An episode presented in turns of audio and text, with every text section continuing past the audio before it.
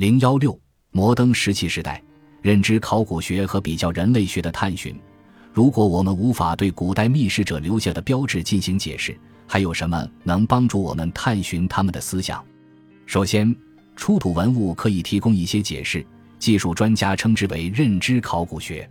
现代人类学观察可以提供进一步的指导。在以戏谑方式表达的真实中，摩登原始人拥有最有趣的桥段。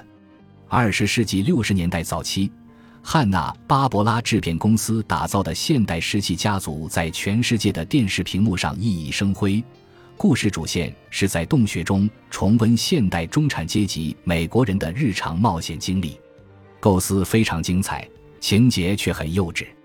但是这个系列喜剧获得了成功，部分原因在于洞穴野人真的和我们很相似，拥有同类的心智和许多同样的思想。因此，原则上讲。没有理由认为狩猎时代的人们不会拥有如我们一样的观念，他们的大脑至少和我们的同样大，尽管我们也看到大脑的大小和能力的关系微不足道。在我们人类物种的整个历史上，不知是祸是福，尚无证据能说明人类的思考能力有任何明显的变化。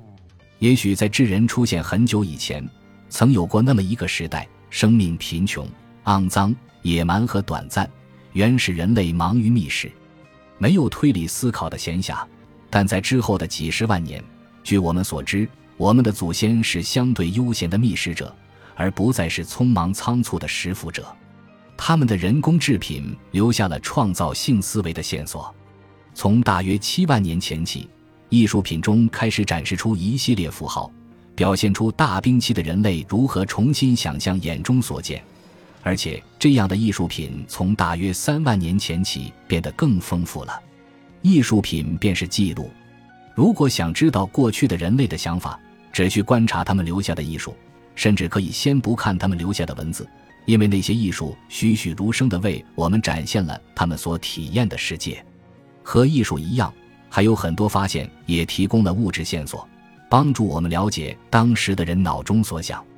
一个简单的测试就足以确定有哪些可能性。今天，只需观察某人在吃什么、如何穿着打扮、如何布置家居，就能可靠的推断出其宗教信仰、伦理观或对社会、政治以及自然的看法等等。他们是不是把狩猎的战利品挂满墙？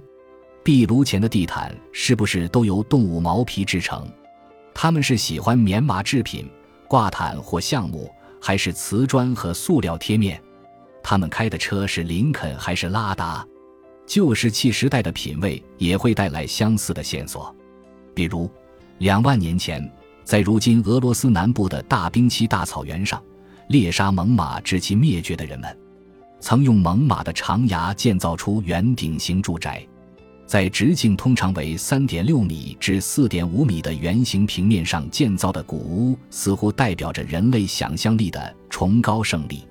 建造者捕捉到了猛犸的本质，并对其进行重建，以人类的角度重新想象，也许是想获取巨兽的力量，或是想得到可以驯服它们的神奇魔法。看到一头猛犸，然后想象其骨头转变成住宅，需要投入无比的创造力。和后来诸时代任何创新所需要的创造力一样，令人惊叹。人类在骨骼搭建的房屋框架下睡觉、饮食，并过着常规的家庭生活。但是，任何住宅都不是纯粹出于实用目的。房子反映了居住者对自我在世界所属位置的看法。除了艺术和认知考古学，比较人类学也可以提供线索。通过为我们提供一种衡量观念久远程度的手段，人类学家可以帮助我们理解艺术品和其他物质遗存的证据。严格来说，正如没有原始的观念一样，也没有所谓原始的人类。我们在地球上存在的时长相同，我们所有的祖先都是在同样久远的岁月以前进化成定义中的人类的。话虽如此，但在某种意义上讲，有些人具有比其他人更原始的思想，未必是更愚蠢、更简单或更肤浅的想法，也不是更残忍、更低级或更抽象的想法，只不过是先出现的想法而已。在坚定保守的社会里，人们抵制变革，严守最早的传统，因此这种社会最有可能保留住其最古老的思想。为了验证或解释考古学发现的证据，我们可以利用今日世界最为坚守过往、最成功保守的社会形态，也就是那些依然保留狩猎采集模式的社会当中的实践和信念。当然，今日的狩猎采集者拥有的某些观念，不意味着在几万或几十万年前，相同文化下的人类已经预知了这些观念。但他提出了这种可能性。有助于考古学变得更容易理解。广义来说，观念传播的越远，就越易持久，因为来自别处的人类进行贸易或迁移时，也会交流和传播之。这条规则并非绝对可靠，因为，如我们从当今时代熊熊燃烧的全球化烈火中所见，最新的观念可以如传染般传播。随着汉堡包从圣路易斯跃至北京。或随着 IT 的先进举措从硅谷去往巽他海峡，环绕全球的科技在世界范围内传播文化，该过程让我们对近代史上思想是如何传播的甚为了解。我们可以把爵士乐、牛仔裤、足球或咖啡在全球的流行视为相对晚近的事件的结果。但是，当我们面对文化中比文字记录更早的共同特征时，